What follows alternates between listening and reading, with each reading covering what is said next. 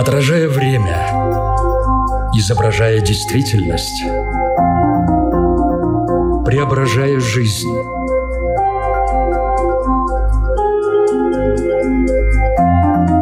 Форма выражения. Программа о том, как мы проявляем себя в этом мире.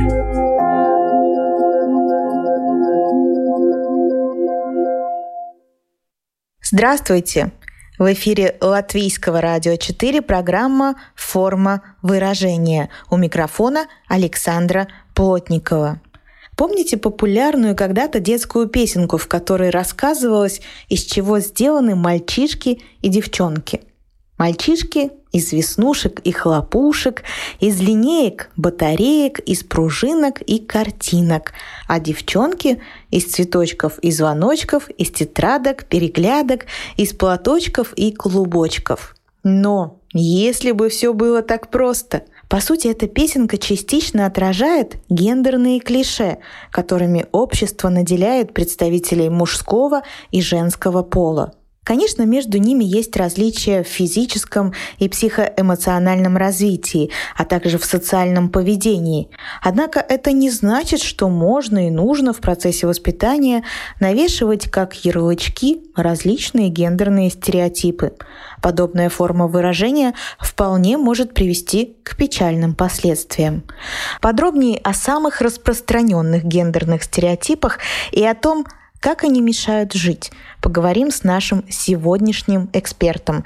С нами на прямой связи из Минска врач-психотерапевт, сексолог Василий Шевляков.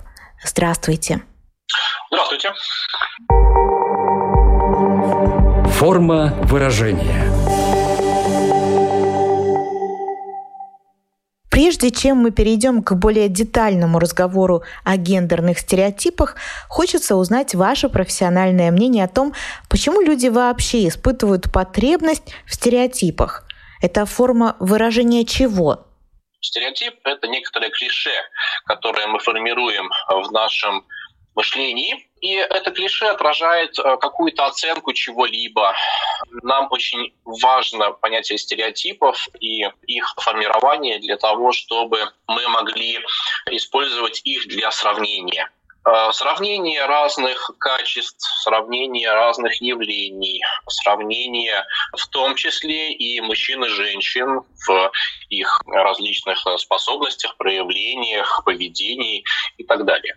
Получается, что без стереотипов социально мы просто не можем существовать, потому что тогда мы как будто не очень способны отличать э, друг друга по каким-то параметрам. В этом есть свои плюсы и минусы. А вот немножко, собственно, про это и поговорим в плане различия мужчин и женщин. Если мы говорим именно о гендерных стереотипах, то они нам нужны, упрощенно говоря, для того, чтобы ориентироваться, кто есть кто? Ну, скажем так, гендерные стереотипы — это такие социально формируемые категории ну, различных понятий сравнения, которые утверждаются различными сравнениями поведения, различными сравнениями социальных ролей, статусов и так далее, и так далее. И я думаю, что изначально идея именно гендерных стереотипов состояла в том, чтобы грамотно распределить какие-то ролевые функции мужчины и женщины во взаимоотношениях. Ну, а дальше, естественно, эти функции должны были кем-то определяться. Естественно, что они определяются людьми. Люди часто подвержены различным сомнениям, различным страхам, различным комплексам. Да и точка сравнения подчас тоже бывает не совсем верно сформирована, поэтому стереотипы в большинстве случаев на каком-то этапе перестают выполнять свою важную функцию точки отчета и начинают уже как-то притеснять проявление мужчин и женщин. Если мы говорим о том, как формируются гендерные стереотипы, то отчасти это ведь и наследственная история. Не всегда, но нередко родители на основании полученного в семье опыта передают определенные стереотипы в своем поведении в отношении детей. В то же время есть общество, которое тоже накладывает свои правила игры. Так кто же играет первую скрипку в процессе формирования стереотипов? Для этого, мне кажется, важно рассмотреть сами стереотипы гендерные, а по большому счету они делятся на три большие группы. И я думаю, что там первая скрипка всегда немножко разная.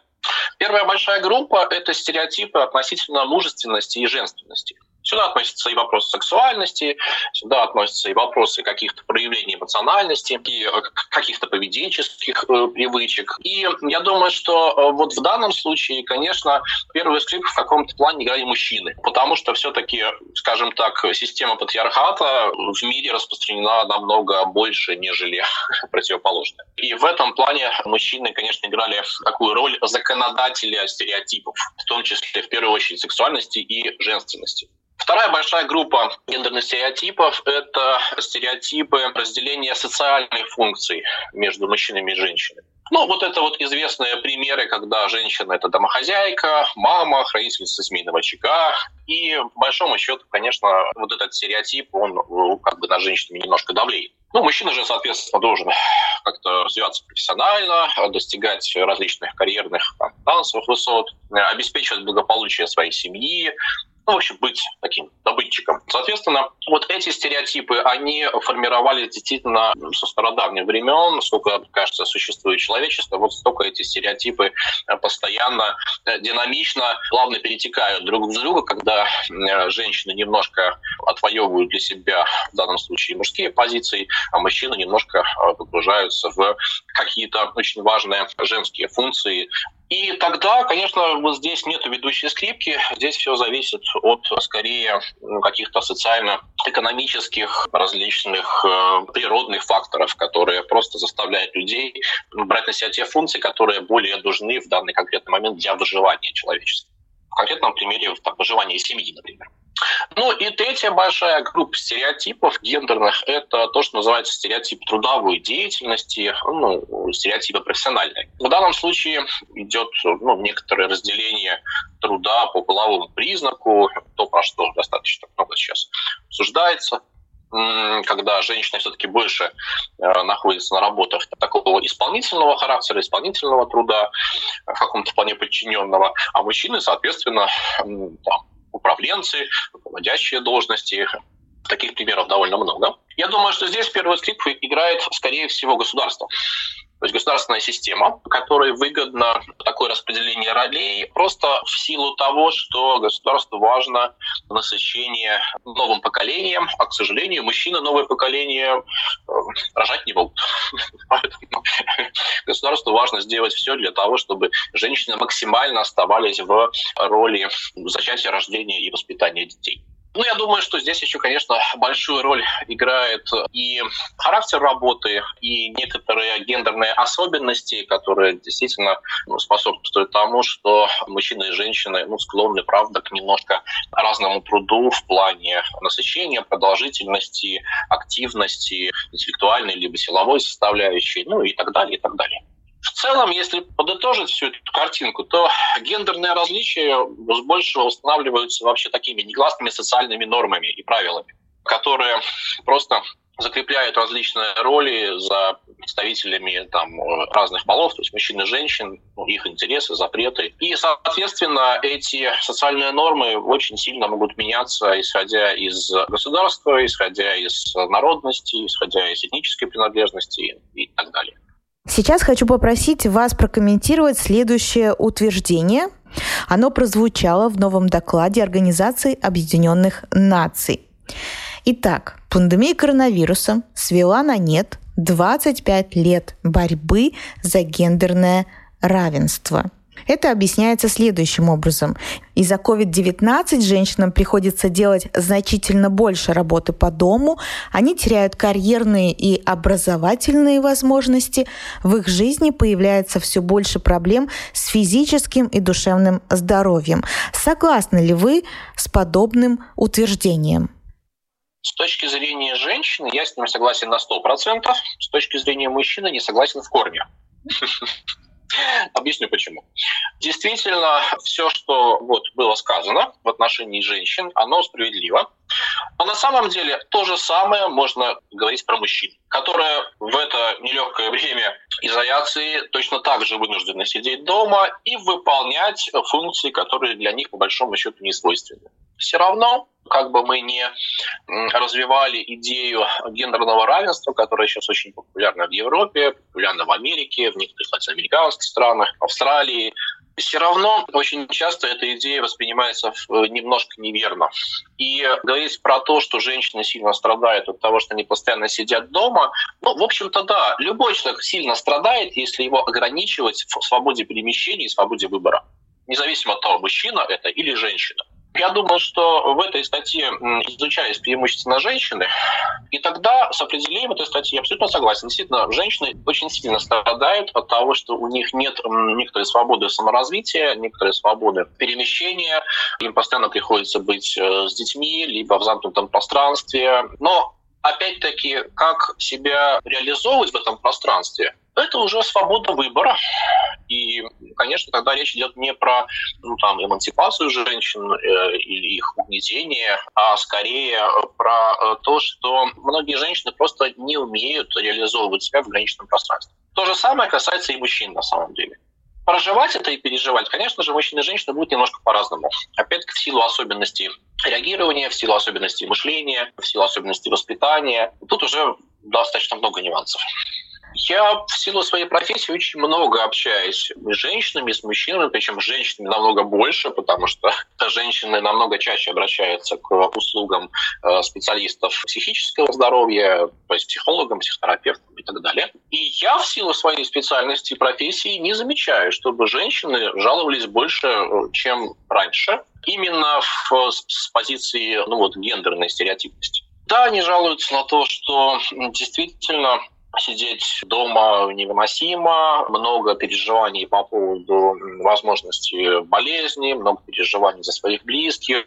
Но по большому счету интенсивность переживаний ну, не сильно отличается от э, ситуации вне эпидемии коронавируса.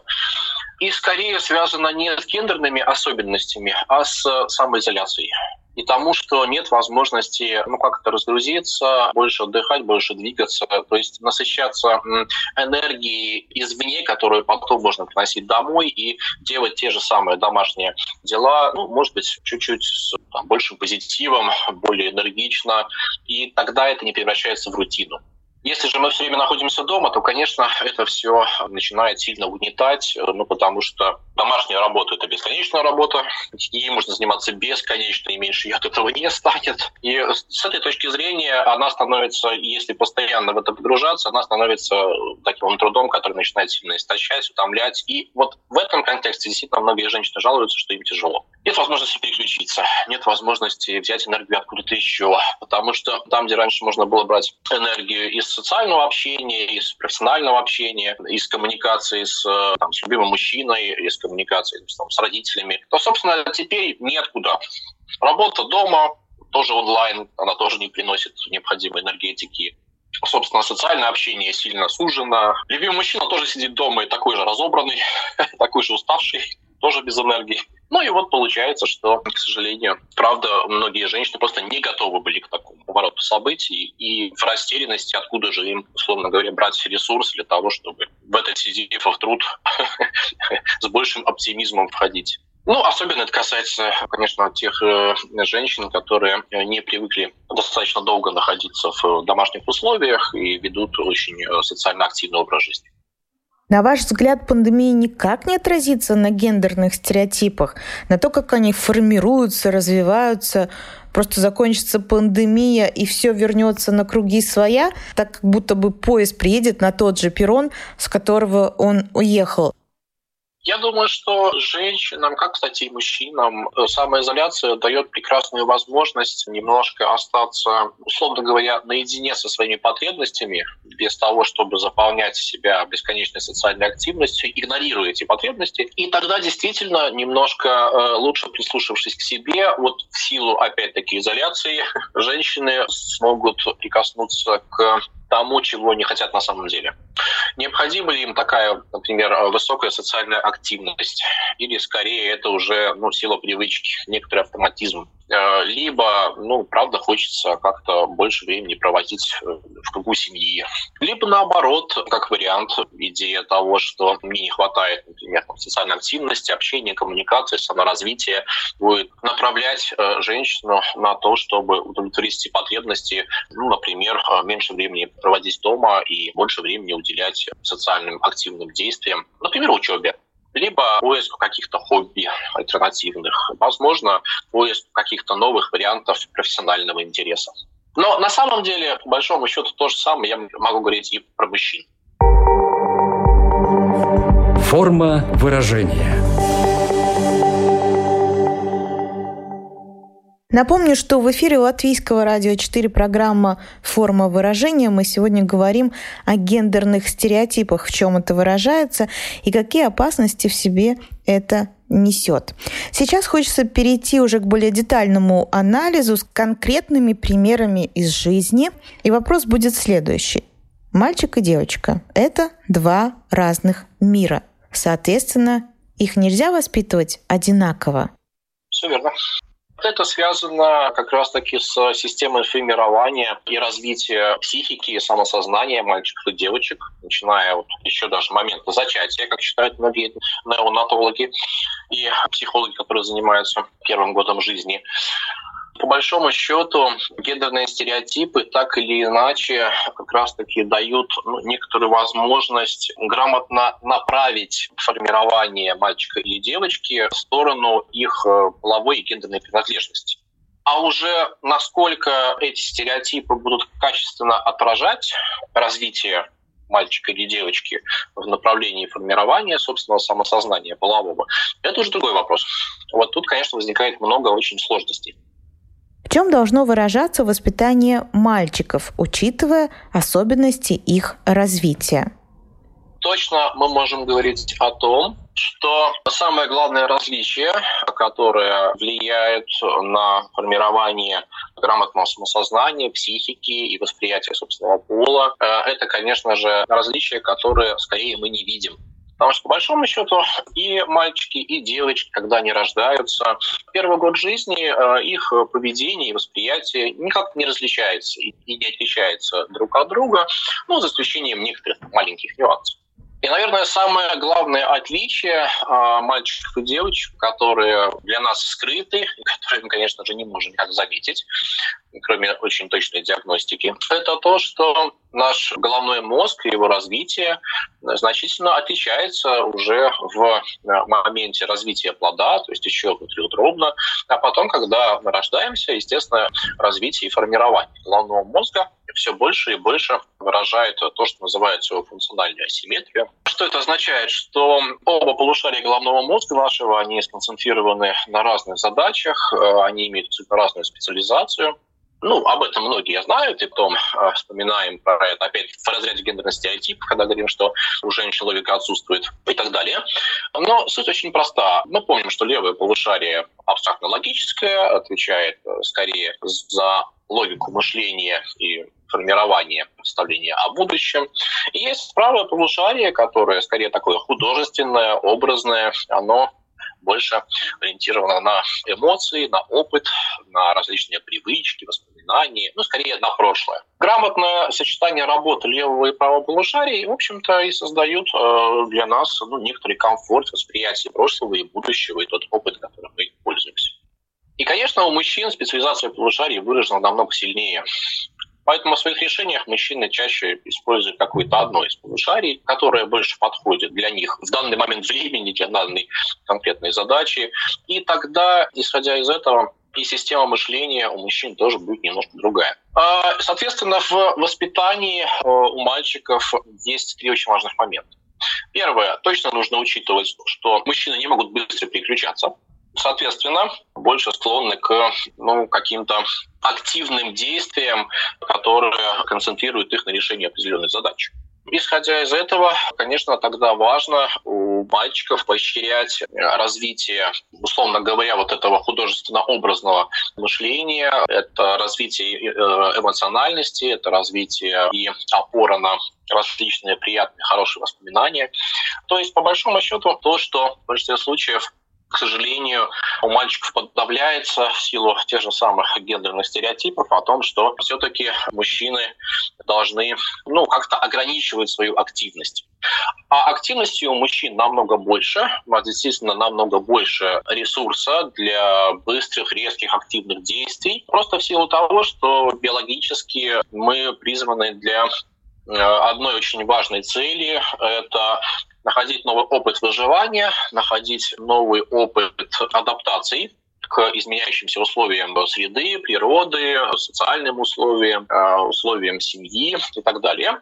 И этот опыт, э, условно говоря, приносить потом женщине на каком-то этапе в виде своего семени для зачатия ребенка, который в дальнейшем будет этот опыт реализовывать. То есть в данном случае, условно говоря, э, функция мужчин – это эволюционное выживание человечества в плане адаптации к изменяющимся условиям. И поэтому энергии в нас очень много. Но большинство активностей, которые предусмотрены для детей, сдерживают этот опыт. Мы помним, что мальчик посещает девочек, э, они везде. Им все, они и тут, и там, они и лезут, и разбирают, и бегают. И понятно, что все время ударяются, где-то что-то падает, что-то роняется. Основная идея тогда в этом месте у родителей возникает, что надо это дело ограничивать. А это в корне неверно. У мальчиков должно быть максимальное количество э, движения, энергии, исследований, потому что как раз-таки это очень соответствует гендерному отличию мальчиков от девочек важно понимать, что ну, образовательная функция у мужчин и у женщин, то есть у мальчиков и девочек, тоже немножко разная. Ну, в частности, например, мальчик или сам говорит, или он слышит то, что ему говорят. Поэтому, конечно, если, условно говоря, говорить что-то э, мальчику, когда он что-то делает, в общем, достаточно бесполезно. Важно его остановить, развернуть к себе и потом говорить, когда он начинает слушать. Мы сейчас говорим про какие-то очень простые моменты, про которые, к сожалению, родители не всегда знают и понимают. Хотя надо отдать должное, сейчас все-таки количество родителей, которые стараются как-то лучше понять своих детей и читают специальную литературу, посещают детских психологов, самообразовываются в этом направлении, создают определенное сообщество по обмену опытом. В этом плане, конечно, количество таких, ну, скажем так, продвинутых родителей значительно увеличивается с каждым годом. Хочу уточнить относительно активности, потому что здесь многие могут э, возразить, э, подумать о том, что ну как же, мальчишек же все время отдают на спорт, какие-то единоборства, футбол и так далее. Разве это не активность? Потому что очень многие это воспринимают ну как форму того, что вот он сможет свою энергию выплеснуть. Так о чем же говорили вы? Не об этом, а другом о чем-то, чтобы просто не было недоразумения, чтобы мы все друг друга понимали. Ну, до сих пор все-таки в нашей голова, в нашем сознании, мышлении есть ну, некоторые отголоски гендерных стереотипов. Ну, какие?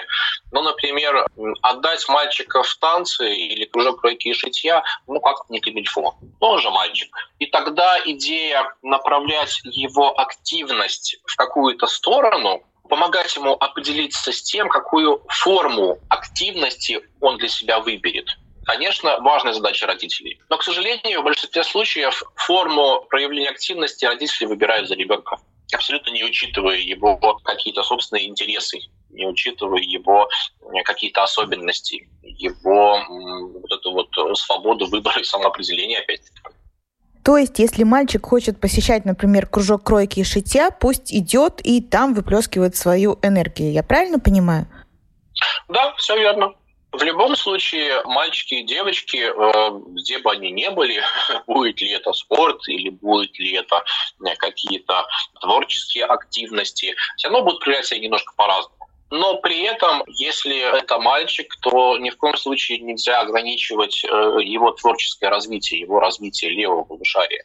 Если это девочка, конечно, ни в коем случае не стоит ограничивать ее в физической активности и в каких ну, спортивных активностях. Я все-таки за то, чтобы развитие происходило гармонично. Да, не все потом вырастают спортсменами, либо не все вырастают какими-то очень творческими людьми, но, по крайней мере, это точно позволяет сформировать разносторонность э, взглядов, устойчивость э, позиции того, что я свободен в своем выборе, и, в общем я могу достичь каких-то успехов в любом направлении, куда бы я себя не, не применил.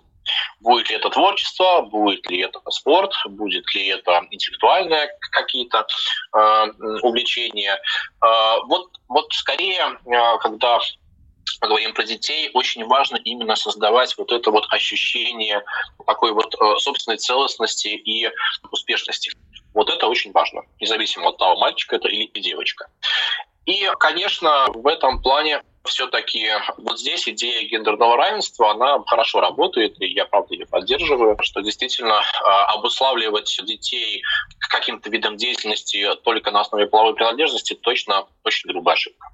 А теперь хочу попросить вас назвать самые распространенные гендерные стереотипы в отношении мальчиков и мужчин. Таких, наверное, ну вот мне четыре приходят в голову, таких самых, наверное, ярких. Самый главный гендерный стереотип – это то, что мужчина – сильный пол. Правда, честно говоря, уже никто не знает, что такое сильный пол. Но само это определение того, что мужчина – сильный пол, э, вот дальше каждый вкладывает в этот стереотип что-то свое. А, это значит безэмоциональность, или это значит агрессивность, или это значит э, физическую силу и выносливость, и так далее, и так далее. То есть, условно говоря, то, что отражает понятие мужественности. Естественно, что это очень сильно ограничивает мужчин от свободы самовыражения, особенно в социуме. Дальше, исходя из этого, э, самый частый гендерный стереотип – это представители сильного пола не должны плакать, не должны жаловаться. И у мужчин всегда, конечно же, априори по голове угла должна быть карьера, зарабатывание денег, успешность, ну и так далее, и так далее. То есть мужчины должны быть покорителями. Ну и, конечно же, очень частый э, гендерный стереотип, что у мужчин более высокий интеллект, э, и мужчины более рациональнее, чем женщины. Естественно, э, этот стереотип в первую очередь упирается как раз-таки вот в некоторые особенности работы полушарий. Ну, про то, что у женщин, правда, э, более развиты полушария, отвечающие за эмоциональную сферу. Но женщины могут и думать, и переживать. А мужчины, ну, соответственно, либо туда, либо туда. То есть либо думаем, либо чувствуем. Самые яркие стереотипы, которые мы видим еще на моменте воспитания детей, их не очень много, но они очень сильно влияют потом на все наши дальнейшие социальные активности. Ну, первое – это то, что э, родителям нужно подготовиться к рождению ребенка, и они изначально выбирают пол, который им очень важен.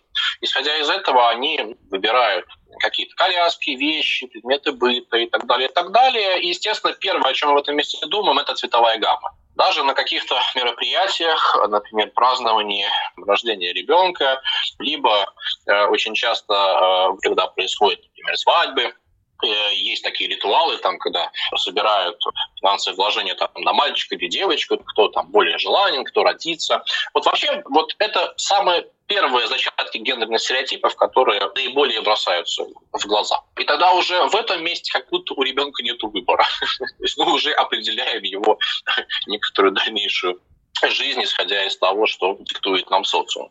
Э, следующий очень важный момент – это э, игрушки детские и игры, где тоже родители и социум очень навязывают гендерные стереотипы. В частности, мальчик, который играется в куклы, или мальчик, который там что-нибудь готовит на детской кухне, на него смотрят ну, немножко с удивлением, как минимум. Как максимум в секторе возмущения. То же самое про девочек, которые, не знаю, там, э, возятся с машинками. И даже недавно я был в детском магазине и видел, как э, девочка с горящими глазами, года, наверное, 3-4, подбегает к стенду большому магазине с различными машинами, кричит, папочка, я хочу машину, вот эту вот красненькую, э, а папа, в общем, с таким пунцовым, смущенным лицом быстренько ее уводит от этого стенда. И вот это тоже очень яркий стереотип. Про свободу выбора увлечений и попытки привить девочкам любовь там, к домашнему хозяйству, развивая у них там чувство заботливости, аккуратности и прочее, прочее. Это, в общем, тоже некоторый гендерный стереотип формирования э, ну, будущей мамы, условно говоря, и хранительности женского очага. Но у мужчин, в общем-то, все наоборот. Конечно, очень важно помнить, что все стереотипы, которые существуют, они все формируются в социальной среде. Мы все заложники стереотипов, мы все так или иначе их имеем, потому что это константа некоторых наших оценок э, социальной жизни и оценок нашего поведения. Но мы можем выбирать для себя стереотипы, которые помогают нам быть более спонтанными, более творческими, более адаптивными. Стереотип – это не закон. То есть э, стереотипы – это скорее некоторые правила, которому можно следовать, ну, а можно все-таки начать э, этот стереотип анализировать, насколько он для меня подходит, и готов ли я, собственно, следовать этому стереотипу. Можно ли объяснить живучесть таких стереотипов страхом родителей, что отступление от них негативно скажется на мужественности их сына? Как бы мы ни хотели, из мальчика невозможно вырастить девочку. Но навязать ему определенные стереотипы поведения, определенные стереотипы мышления, которые будут ограничивать его развитие как мужчины, вот с этим мы справляемся очень хорошо. И я думаю, что в большинстве случаев это связано с тем, что, к сожалению, большинство людей неграмотны в понимании развития детей, э, психосексуального развития, формирования сексуальности. Э, а все это, конечно же, очень сильно влияет на то насколько потом мы будем э, адаптивны как личность и как социальный элемент. Э, получается, что скорее все проблемы в недостатке грамотности, нежели в наличии гендерных стереотипов. С мальчиками разобрались. Теперь расскажите, пожалуйста, в чем должно выражаться воспитание девочек, учитывая особенности их развития. Ну, девочки в силу своих э, специфик гендерных э, действительно более универсальны Хотя у них нет такой импульсивности, как у мужчин, но на самом деле девочки более наблюдательны. Э, они быстрее развиваются как раз в силу того, что у них оба полушария головного мозга могут работать одновременно и, соответственно, быстрее анализируют э, информацию, которую получают, и, соответственно, девочки лучше адаптируются в пространстве, чем мальчики. Это уже давно замеченный факт того, что девочки развиваются быстрее. А вот, и девочка в три года намного опережает мальчиков в три года. Это та самая гендерная специфика, из-за чего, правда, девочек очень важно поощрять в развитии обоих полушарий. В отличие от мальчиков, девочкам важна универсальность их занятий. Только играть в куклы, этого, конечно, прекрасно, но этого мало. Или там только вырезать и делать поделки, или готовить на кухне, это прекрасно, но этого мало. Для девочек тоже важна активность, для девочек тоже очень важно та вера, про которую мы говорим, когда вспоминаем мужчин, а, вера в их устремления, вера в их а, достижения. Для девочек достижения также важны. Но отношение девочек к достижениям, конечно, немножко другое. Там для мальчиков это становится соревнованием и важной частью развития. Для девочек скорее это еще один пунктик в их восприятии мира и себя по отношению к нему. Поэтому все-таки, э, что касается девочек, к ним очень важно прислушиваться, чего именно они хотят в тот или иной момент там, своей жизни, своей активности. И самое главное – это поощрять их попытку эм, охватить большое количество информации. Просто потому, что, в отличие от мальчиков, девочки, правда, в состоянии это усвоить достаточно быстро. Я думаю, что для девочек, как и для мальчиков, тоже очень важна позиция равенства. Да, конечно, дети никогда не будут равняться взрослым, но при этом э, мы как родители часто забываем, что дети на самом деле все понимают, воспринимают это все, конечно, по-своему, но это не меняет того факта, что это уже личность. И когда мы это забываем, ну, если мальчики как-то еще могут с этим обходиться, ввиду, опять-таки, гендерных стереотипов того, что мужчины устойчивые, мужчины непоколебимые и так далее, и так далее, то девочки, конечно, проживают это намного более болезненно.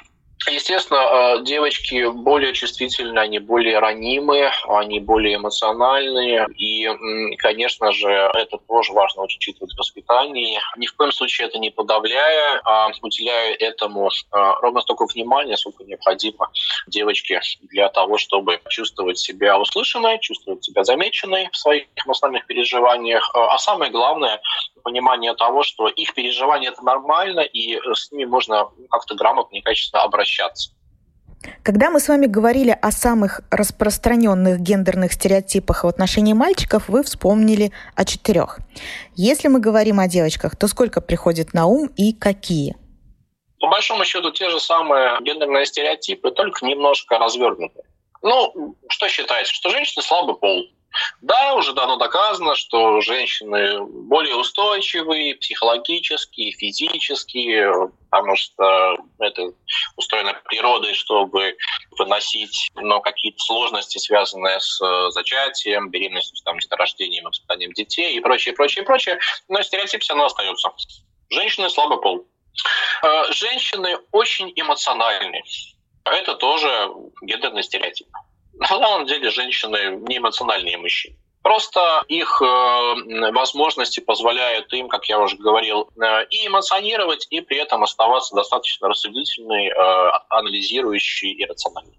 Но поскольку мужчины могут быть или в одной стезе или в другой, то есть или думать, или чувствовать, то, естественно, либо мы реагируем на женские эмоции чувствами, либо собственно, мышлением. И там, и там у нас есть некоторый недостаток.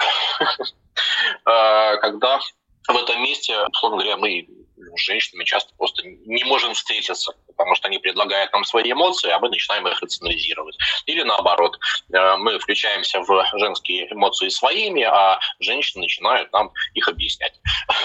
Ну и вот в этом месте часто действительно возникают некоторые сложности. Ну и, соответственно, опять-таки у женщин рациональность э, э, намного выше, чем у мужчин. Аналитические способности у женщин выше, чем у мужчин. Просто потому, что у женщин такая система мышления, связанная с тем, что ей приходится делать огромное количество, ну, скажем, мыслительных э, действий в секунду времени. Это связано, опять-таки, с тем, чтобы э, качественно и адекватно ухаживать и воспитывать ребенка. Ну и, опять-таки, главное предназначение женщины, что там, семья и дети.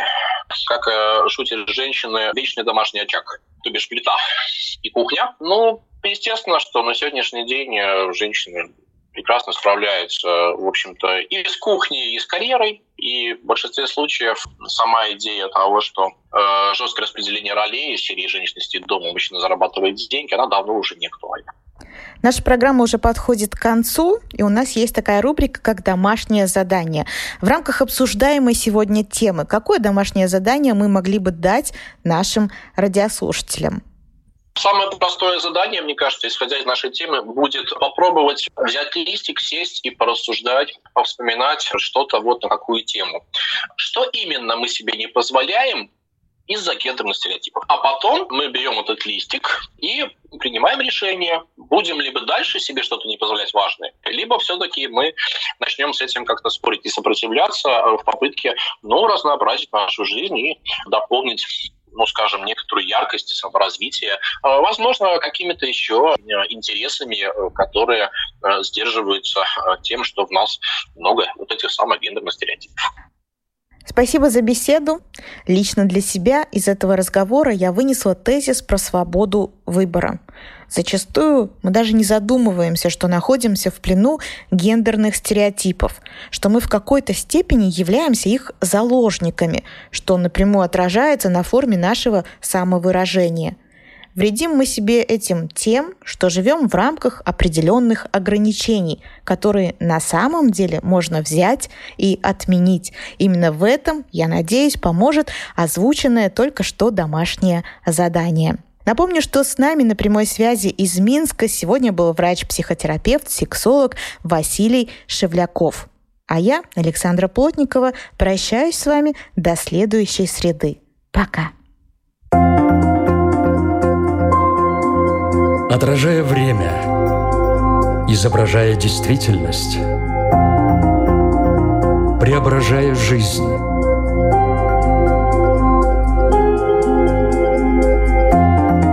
Форма выражения. Программа о том, как мы проявляем себя в этом мире –